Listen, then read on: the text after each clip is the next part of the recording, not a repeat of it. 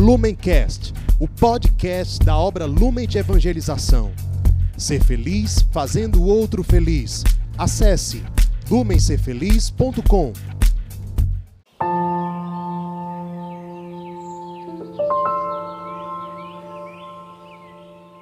Olá, seja bem-vindo, meu amado irmão. Muito bem-vinda, minha amada irmã.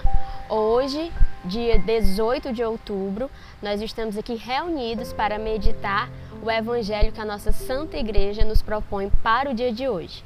Então, prepare a sua Bíblia, mas antes rezemos pedindo a presença do Santo Espírito. Estamos reunidos em nome do Pai, do Filho e do Espírito Santo. Amém. Vinde, Espírito Santo, enchei os corações dos vossos fiéis e acendei neles o fogo do vosso amor. Enviai, Senhor, o vosso Espírito, e tudo será criado, e renovareis a face da terra. Oremos.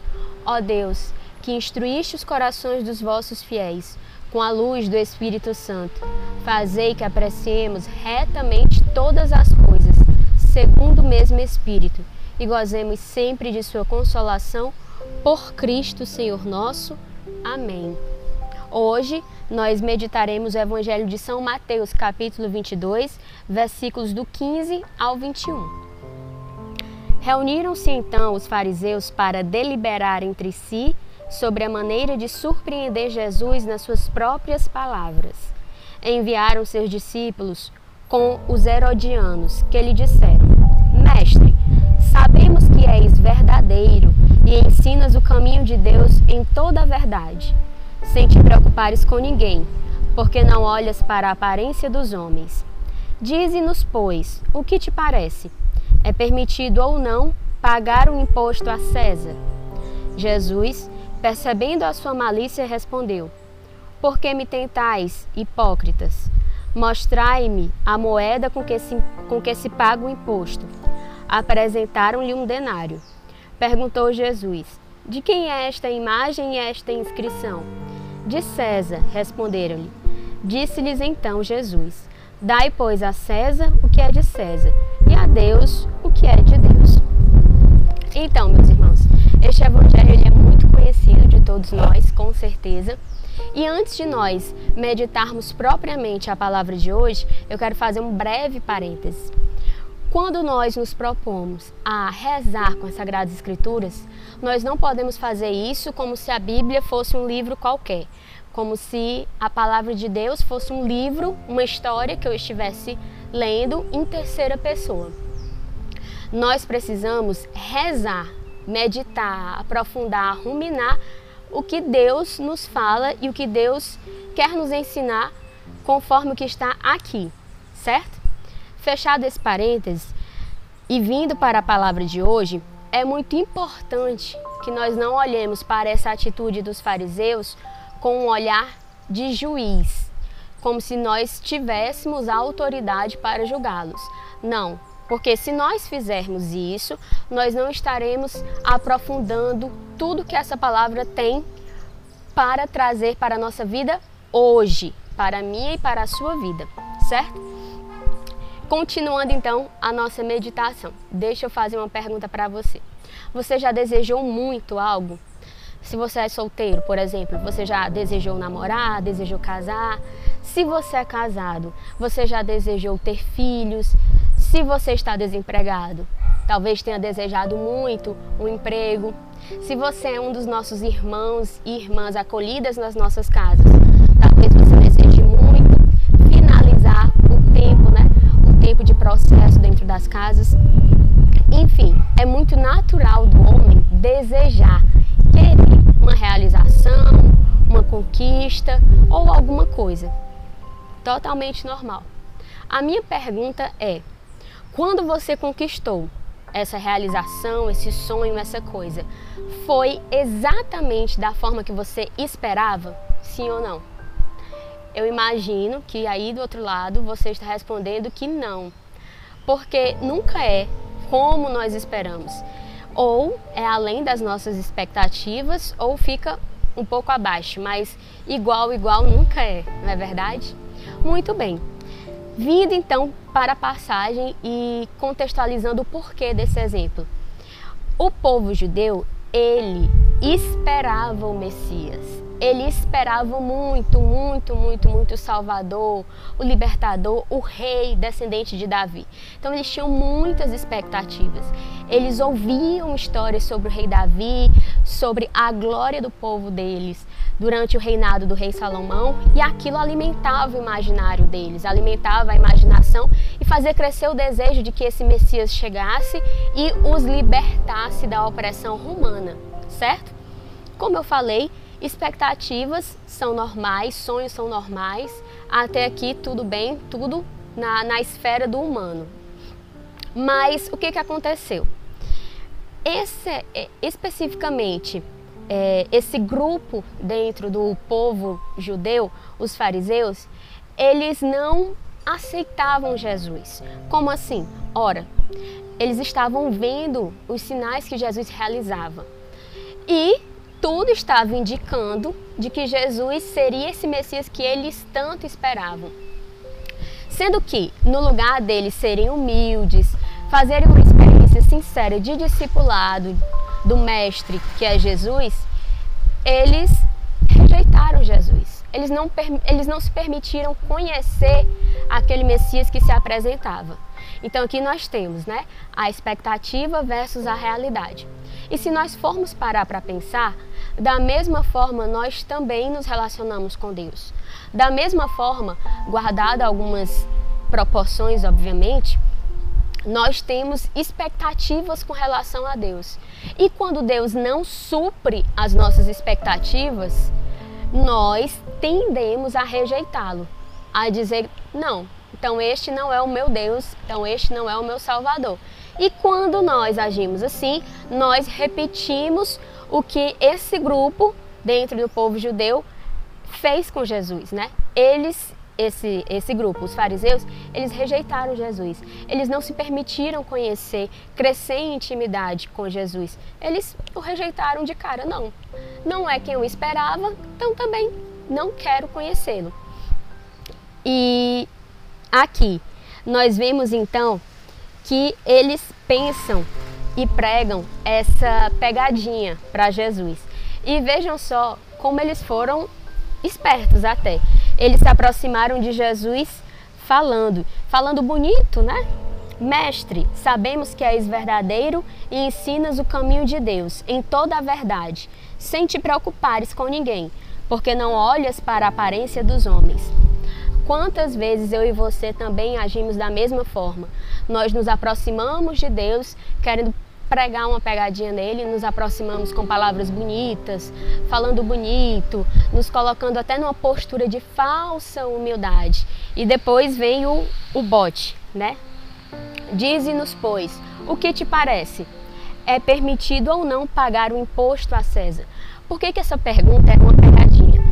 Porque se Jesus dissesse que era permitido pagar o imposto, ele iria atrair sobre ele a raiva do povo judeu, porque o povo judeu era oprimido politicamente pelo Império Romano. Por outro lado, se Jesus falasse, falasse perdão, que não era para pagar o imposto, então Jesus iria atrair sobre si o que?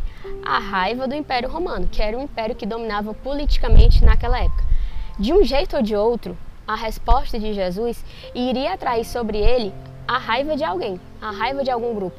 E era isso que os fariseus queriam. Eles queriam minar a popularidade de Jesus, porque Jesus já estava se tornando famoso pelas suas palavras, pelas obras, né? Porque ele estava já realizando muitos milagres. Então, eles queriam fazer isso.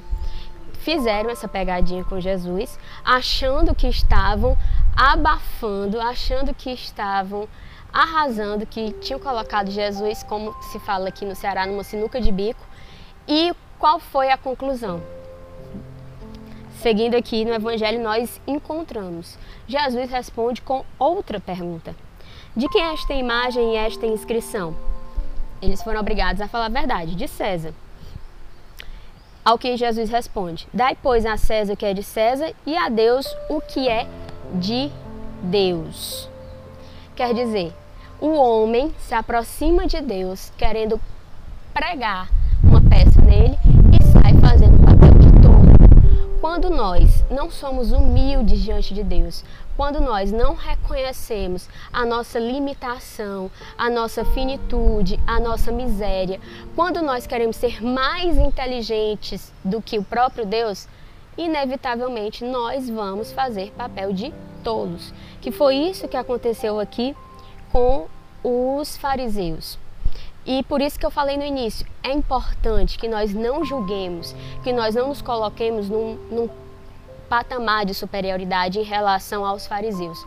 Não, nós precisamos é olhar para essa atitude deles e nos perguntar: quantas vezes ou quais vezes eu agi como eles?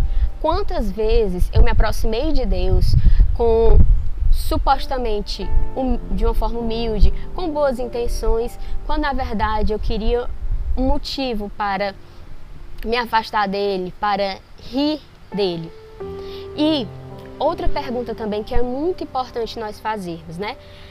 Os fariseus, eles não acolheram Jesus, eles não eles sequer se permitiram conhecer Jesus, porque Jesus não correspondia ao ideal de Salvador que eles tinham. Ora, um Salvador que dizia sede misericordioso como Pai misericordioso, não, de forma alguma, não servia para eles. Da mesma forma, nós precisamos olhar para nós e pensar: quantas vezes eu rejeitei Jesus porque ele não foi o Salvador que eu quis? E aqui nós precisamos recordar que nós, enquanto vocação Lumen, somos chamados a Jesus encarnado nos mais abandonados. Ali como está em Mateus 25, né? Quando o Senhor, ele fala que tudo que fizeste a um desses mais pequeninos foi a mim que eu fizeste. Quantas vezes nós rejeitamos Jesus abandonado, porque Jesus abandonado não correspondia ao nosso ideal de Cristo. Porque é fácil amar um Cristo vencedor, um Cristo ressuscitado, um Cristo Rei do universo. Por outro lado, é difícil amar um Cristo que está ali crucificado, um Cristo que, que está chagado, um Cristo que aparentemente não tem nada a me oferecer. Nós não podemos repetir o mesmo erro dos fariseus.